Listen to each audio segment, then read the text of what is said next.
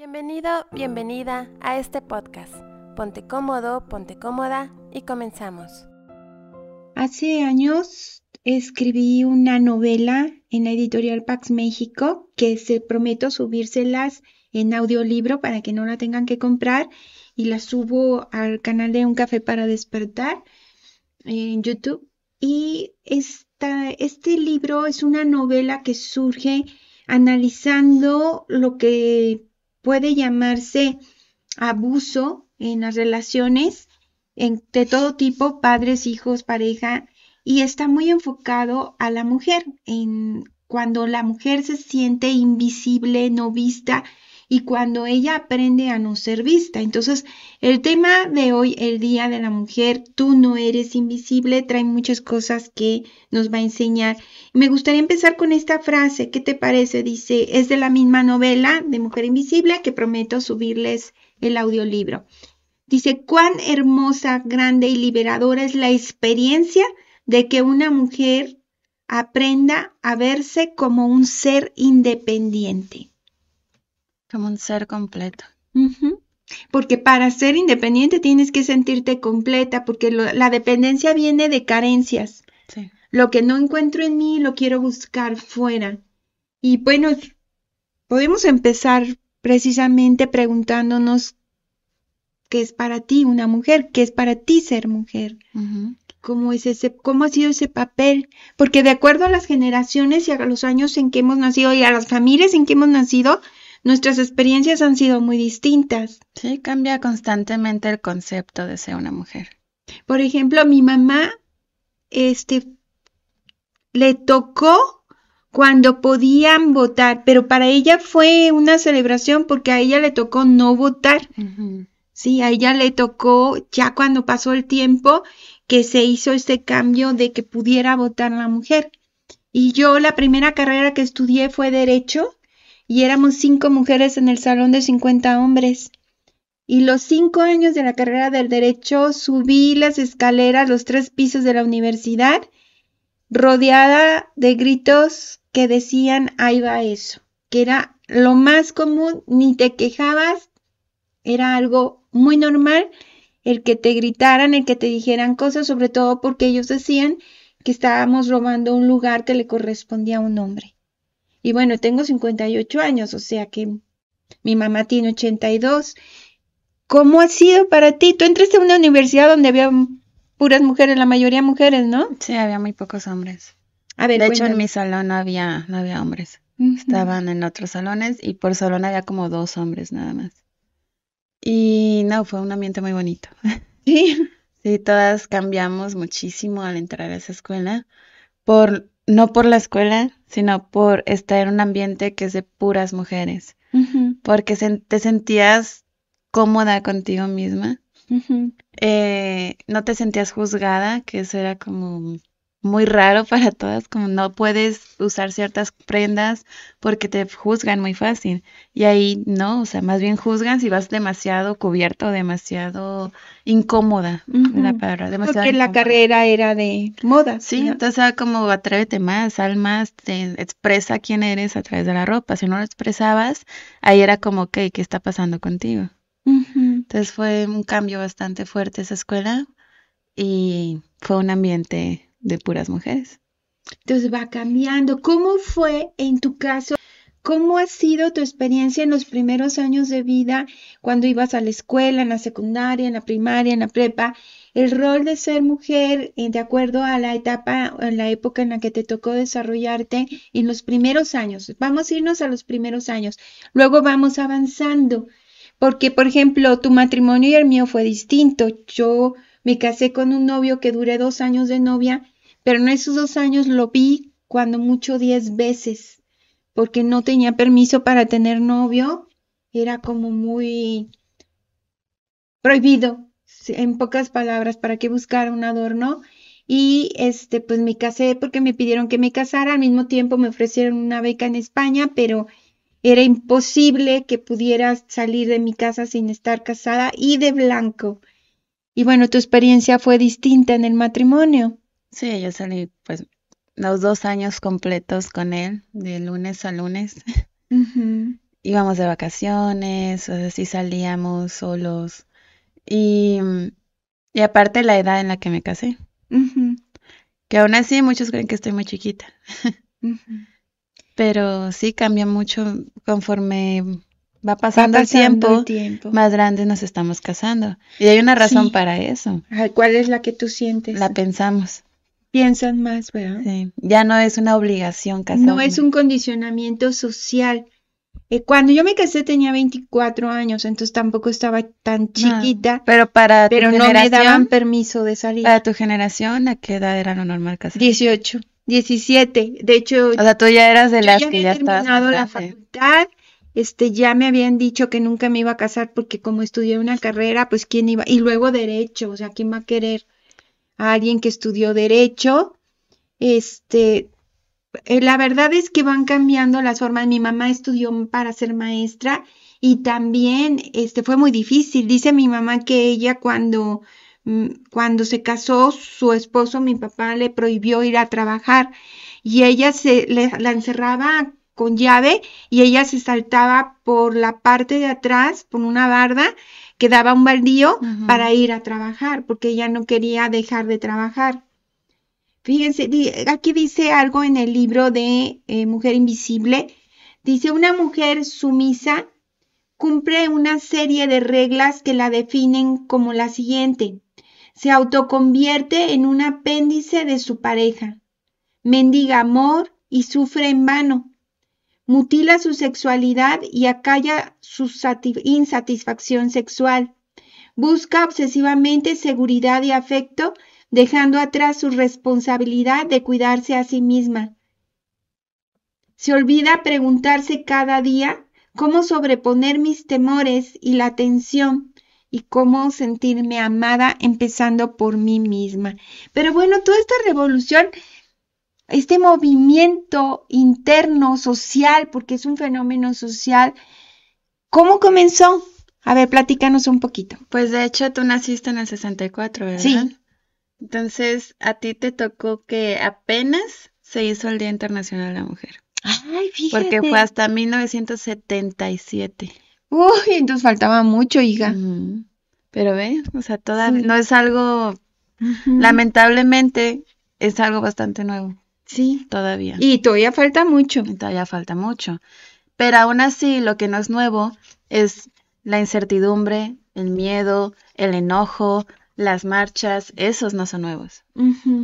Porque ha habido demasiadas marchas, ha habido desde, no tenemos ni momento de inicio de una de mujeres que están inconformes, no hay como de tal fecha fue el inicio porque siempre hubo alguna. Una mujer que le levantó la voz. Siempre hubo alguna mujer que tuvo la valentía suficiente para levantar la voz. Que cuestionó.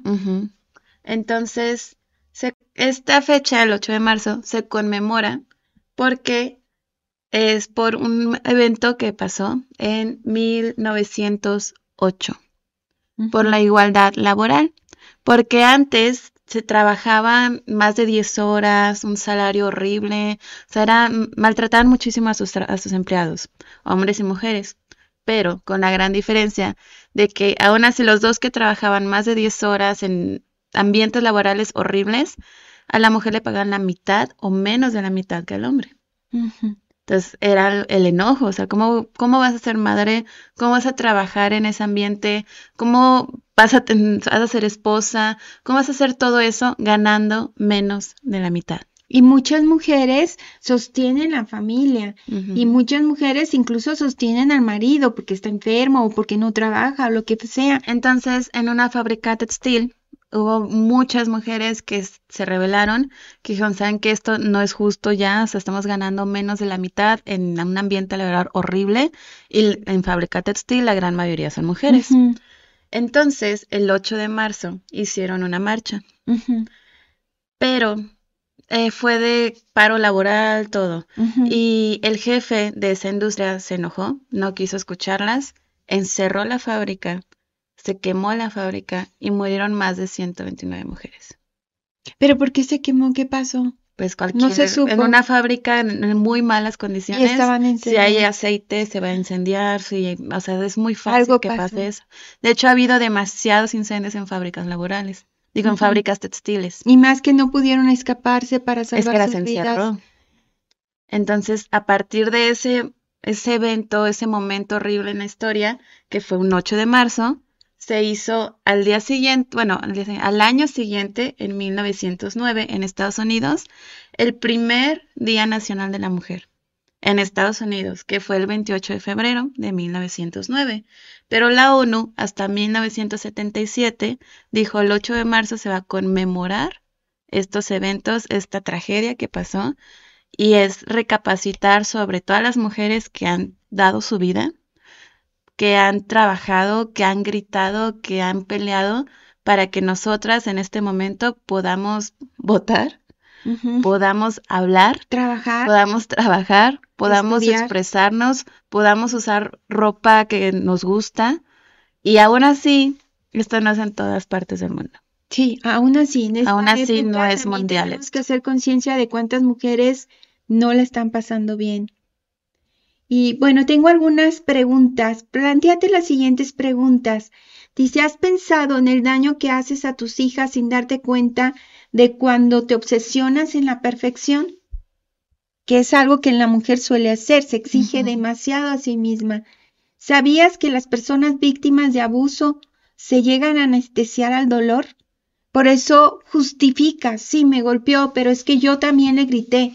Sí, este me hizo daño, pero pero es que también yo lo saco de, casillas. Lo justificas. ¿Cómo se forma una mujer víctima de violencia? Una pregunta interesante.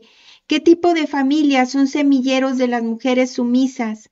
¿Qué hace que una mujer no se permita disfrutar? ¿Cómo aprende la mujer a ser la más obediente?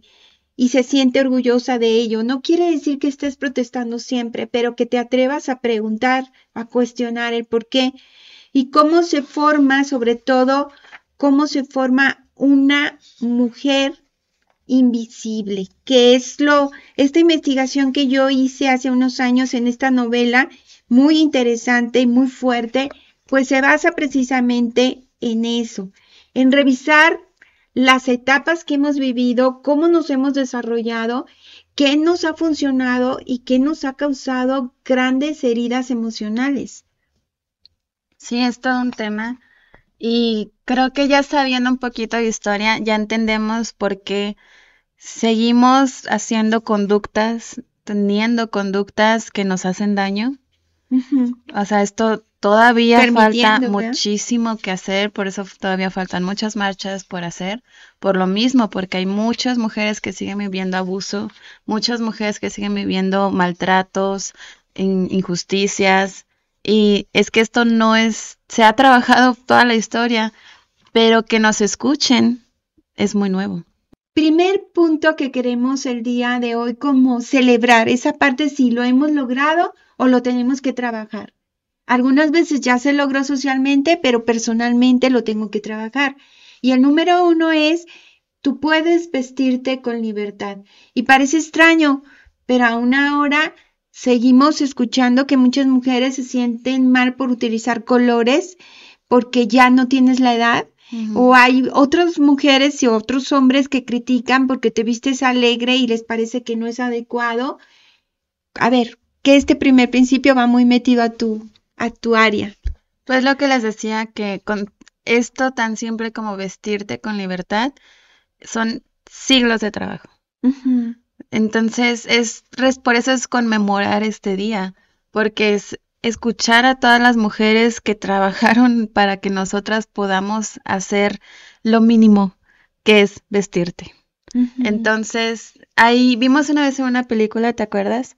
Que decía su la hija de una abogada de es que todavía nos falta muchísimo y no hemos avanzado nada como sociedad y todo y la mamá le dice tú traes una minifalda eso es un gran avance para nosotras.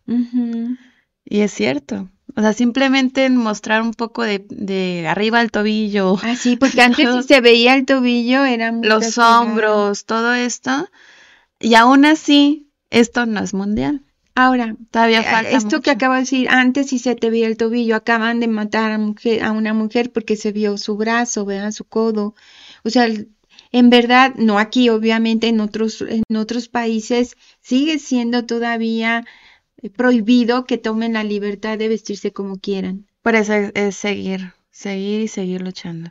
Son muchísimas las mujeres que trabajaron para que nosotras podamos expresarnos, para que podamos estudiar. Todo esto es gracias a todas ellas. Y hay muchísimas mujeres que nunca vamos a saber su nombre, porque tuvieron que tomar nombres masculinos como para publicar libros o estudiar. Para publicar libros tenías que poner un alias masculino, porque tú como mujer no podías hacer eso.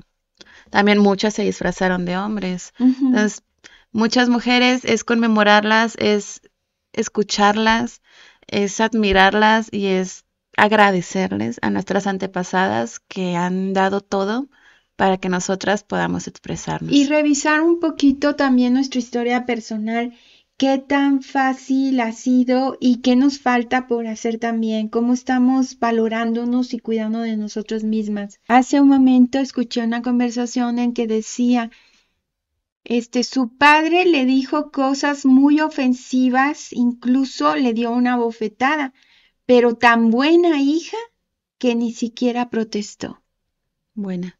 Y, sí, yo tenía ganas de meterme a la conversación y decir, buena, la bofetearon, su padre la bofeteó porque estaba dando su punto de vista y el señor no estaba de acuerdo, una, una persona que es muy neurótica y violenta y tan buena hija que ni siquiera protestó.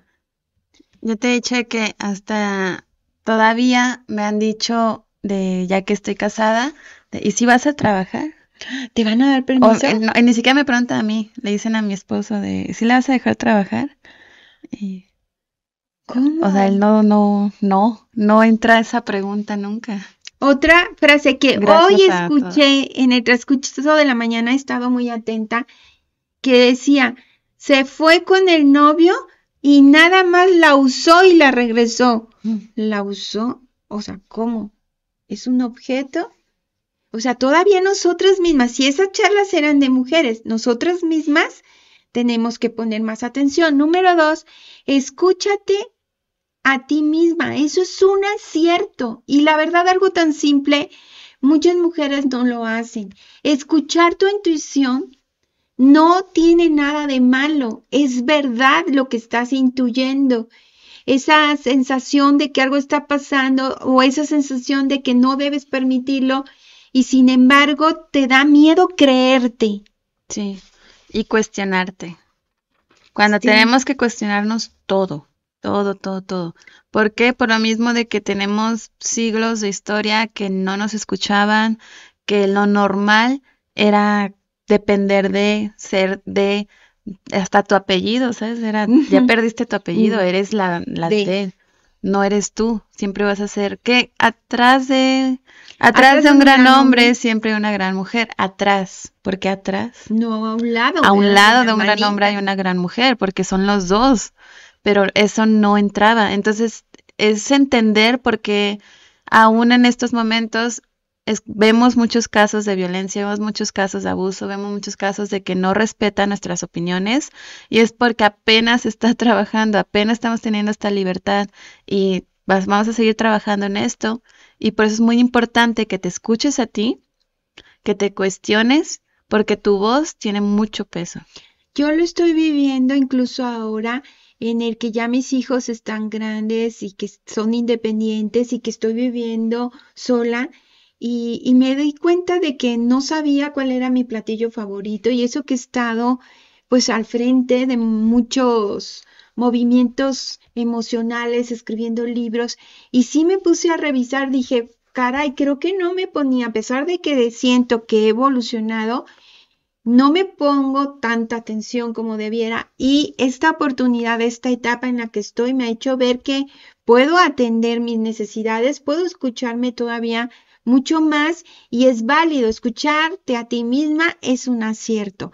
Nada de que escuches tu intuición, sabes lo que debes de hacer, pero vas y le preguntas a los otros para ver qué opinan. Sí, porque si ellos te dicen que no, pues entonces desbaratas. A ver, seamos sinceras, ¿cuántas veces les da miedo exponer su punto de vista porque tienen esa sensación de que las van a rechazar? O te cambias de ropa. Simplemente son todos esos actos que crees que son chiquitos, pero afectan completamente. Que te sientes súper bien con lo que te pusiste y alguien dice, mm", siempre, ni siquiera dice algo. Mm". Nada más la miradita. La mirada de mm, hacia abajo, el barrido que todos conocemos y ya te sientes mal, te quieres cambiar de ropa. Esa inseguridad es lo que tenemos que trabajar y eso está en nosotras. Y tú misma me has contado que los pantalones no eran fue todo un tema. Que los hombres usaban el vestido, ¿verdad? Antes, antes, de hecho la, eh, la minifalda fue de los hombres, fueron los, los egipcios. Las mujeres usaban una falda que les cubría todas las piernas y de hecho no te permitía caminar mucho. Porque las prendas femeninas era para inmovilizarnos. Que no dieran pasitos. Que no caminaras, no puedas hacer deporte porque el deporte es masculino, el deporte te da fuerza, entonces no, no querían eso. Y las faldas, empezaron a ampliar las faldas, porque antes era literal estar enyesada. Pasitos de pajarito, ¿verdad? Sí, pero empezaron a hacer las faldas más grandes y las cinturas más chicas. Hasta hay una frase que no me acuerdo ahorita el nombre del diseñador que dijo eso, que les vamos a liberar las piernas, pero encarcelamos su cintura. Entonces, las faldas eran anchas, que también te inmovilizaba porque no puedes caminar bien, no puedes subirte a un caballo con una faldota, no puedes correr con una faldota, pesan mucho. Hasta era difícil ir al baño y todo esto. Y las cinturas eran más chiquitas. Pero el pantalón fue lo que revolucionó todo.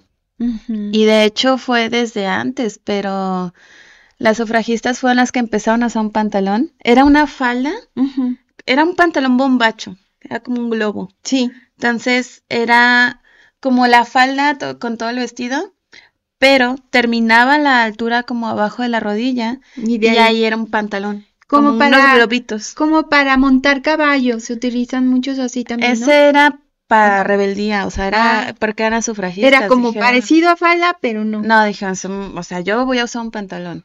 Fue un acto bastante feminista, fue un acto de rebeldía, hizo toda una rebelión eso, y hasta se burlaban de hecho, es, muy interesante ver las, los dibujos que hacían burlándose de las mujeres, que las ponían pidiéndole matrimonio a un hombre.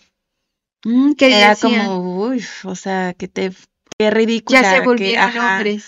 Sí, pidiéndole matrimonio a un hombre, fumando, porque fumar era de hombres. Todos esos actos, de poniéndolas en estos aspectos que ya afortunadamente es más normal hacerlo, ahí era como, ¿qué te pasa? Muy bien, muy bien. Dice, el violento multiplica las peleas, el arrebatado comete una y otra vez las fallas. Si eres orgulloso, la vida te humillará más de alguna vez. Si eres humilde, alcanzarás honores. Proverbio 29, 22, 27. Esto leía el personaje de esta novela y decía, debo confiar, me siento tan lejos de mi esposo, Voy a hacer lo mejor que pueda, me voy a humillar un poco más, voy a ser más sencilla cada día. La meta es estar en paz y en armonía. Él me golpeó, pero la verdad yo no me porté tan bien. Muchas veces justificamos la violencia o el maltrato. Revisemos de qué manera no ponemos límites o de qué manera no nos creemos merecedoras de ese respeto. Y nos vamos al siguiente punto que es, me encanta, aceptarse con todos tus defectos. Es lo más bello que una mujer puede hacer por sí misma. Porque vaya, qué duras somos, ¿no? Sí, pero es lo que te digo, es muy importante aprender sobre tu historia, porque ahí entiendes de dónde sacas todos tus miedos, todas tus inseguridades, para no juzgarte tan duro, sino entenderlo observarlo y trabajarlo. Es decir, ¿cuántas veces tú misma te ves en el espejo y juzgas tu cuerpo con mucha crueldad o te comparas con otros cuerpos?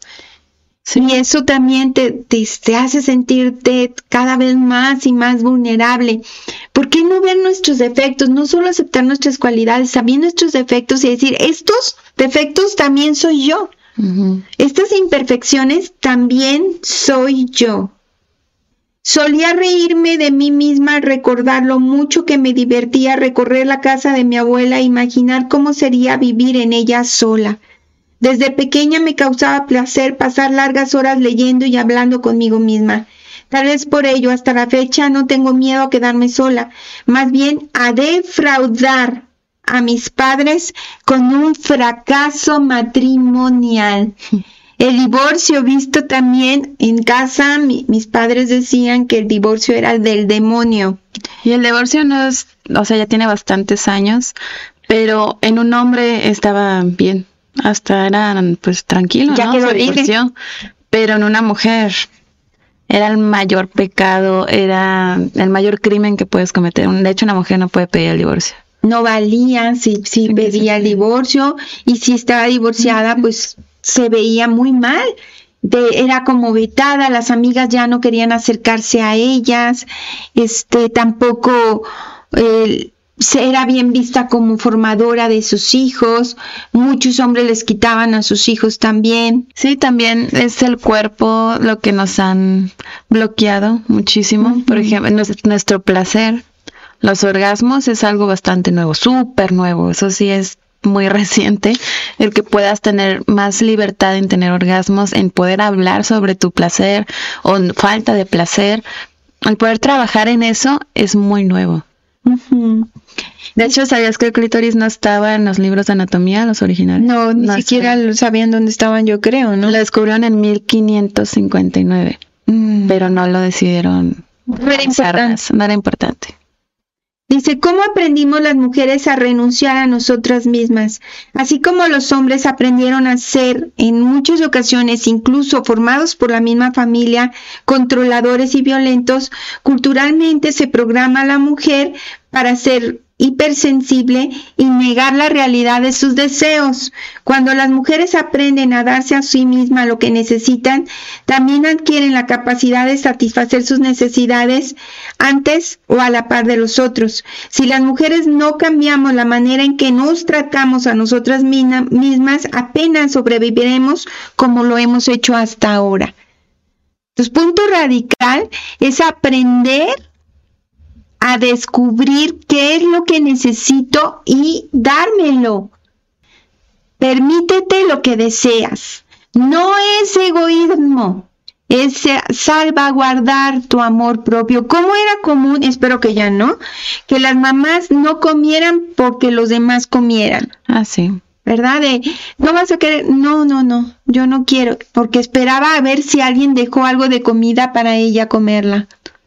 De hecho, yo le digo mucho a mi esposo de que se me hace increíble cómo el, el cuerpo femenino es extremadamente complejo o sea, tiene la menstruación, tiene multiorgasmos, tiene muchis, tiene la capacidad de tener un hijo y que tus órganos se vayan arriba y luego vuelvan a acomodarse. Es demasiado complejo, muchísimo más que el de los hombres. ¿Y por qué no hay suficientes estudios sobre el cuerpo de la mujer? No. Porque seguimos teniendo medicamentos que nos hacen demasiado daño porque no investigaron el efecto secundario en las mujeres. Histeria es todo un tema. Cualquier cosa, cualquier enojo pequeñito que tengas, ya estás histérica. Y es una manera de maltrato. El dejarte de hablar también es violencia. Dato curioso sobre la histeria, es una que me fascina. Eh, gracias a que nos calificaron de histeria, histéricas y era como una enfermedad, tenías que ir al doctor a que te lo curara. ¿Y sabes cómo te lo curaban? ¿Cómo? Masturbándote. Es como se creó los primeros juguetes, pero necesariamente Era el primer dildo fue para curar la histeria. Y se hizo muy famoso. Se hizo muy famoso. Dice Liz. De hecho, muchas mujeres iban de, no, aunque estuve bien tranquila, tengo histeria. tengo que ir. Tengo que ir. Número 5. Debo poner límites para proteger mi dignidad, mi identidad y mi preciosa esencia personal. ¿Qué te dice eso? Pues sí, es poner límites, que también es un tema que gracias a millones y millones de mujeres que dieron su vida, podemos hacerlo ahora. Poner un límite y aún así nos cuesta muchísimo porque les digo que es algo muy nuevo, lamentablemente. Entonces nos cuesta y se entiende por qué nos cuesta, pero es seguir trabajando, esa es nuestra lucha, seguir trabajando en nosotras para hacernos más fuertes, para eh, mejorar como persona Y eso es lo que abre los caminos a nuevas generaciones, trabajar, trabajar, trabajar, y eso es desde aquí adentro. Yo recuerdo que cuando llegó el momento en que tomé la decisión del divorcio, eh, fue muy difícil por mi sistema familiar. Sí fue como el rechazo total y la falta de apoyo que afortunadamente no me detuvo y salí adelante y hoy me la llevo muy bien con el padre de mis hijos, pero yo creo que hay que respetar lo que la persona decide porque tiene sus razones y no siempre tiene que compartírtelas ni tiene que justificarse ante nadie. Y no podemos juzgar. Y no podemos juzgar.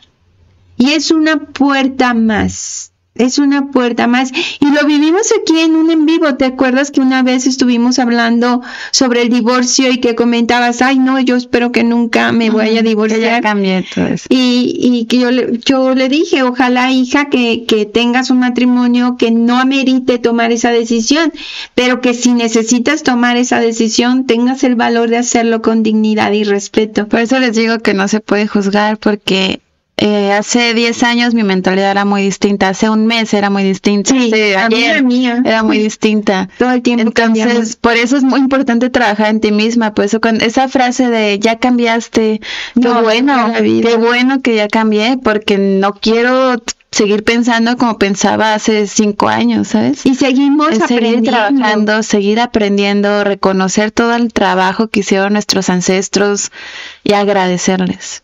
Sí, y sobre todo respetar la historia personal de cada uno de nosotros, de cada una de nosotras, y revisar. Me siento digna, me siento respetada, me siento valorada por mí, por mí, empezando para volvernos independientes. Pues hoy es un día de mucha, ¿cómo se llama? Sensibilidad, mucha ¿Cómo, ¿A qué te, refieres? De estar en ti misma. Conciencia. De mucha conciencia, es la palabra. Hoy es un día de mucha conciencia, de pensar, de analizar, de preguntarte todo. Pregúntense todo. Esa es la lucha. Así inicia toda la historia. Preguntándote por qué esto, por qué esto, por qué esto. Que vayas más allá de lo que está considerado como normal. Porque lo normal hace 100 años no es lo normal ahorita. Lo normal hace 10 años no es lo normal ahorita. Entonces, ve más allá. Si te dicen es que es así, ¿por qué? ¿Por qué? Eso me gusta. ¿Por qué? Preguntar también es válido. Y bueno, pues les dejamos de tarea que el día de hoy estén trabajando con su conciencia, ¿verdad? Yo creo que con eso podemos hacer un gran cambio. Gracias por acompañarnos. Te invitamos a que te suscribas al canal de YouTube Minimalismo Simple y seas parte de esta maravillosa comunidad.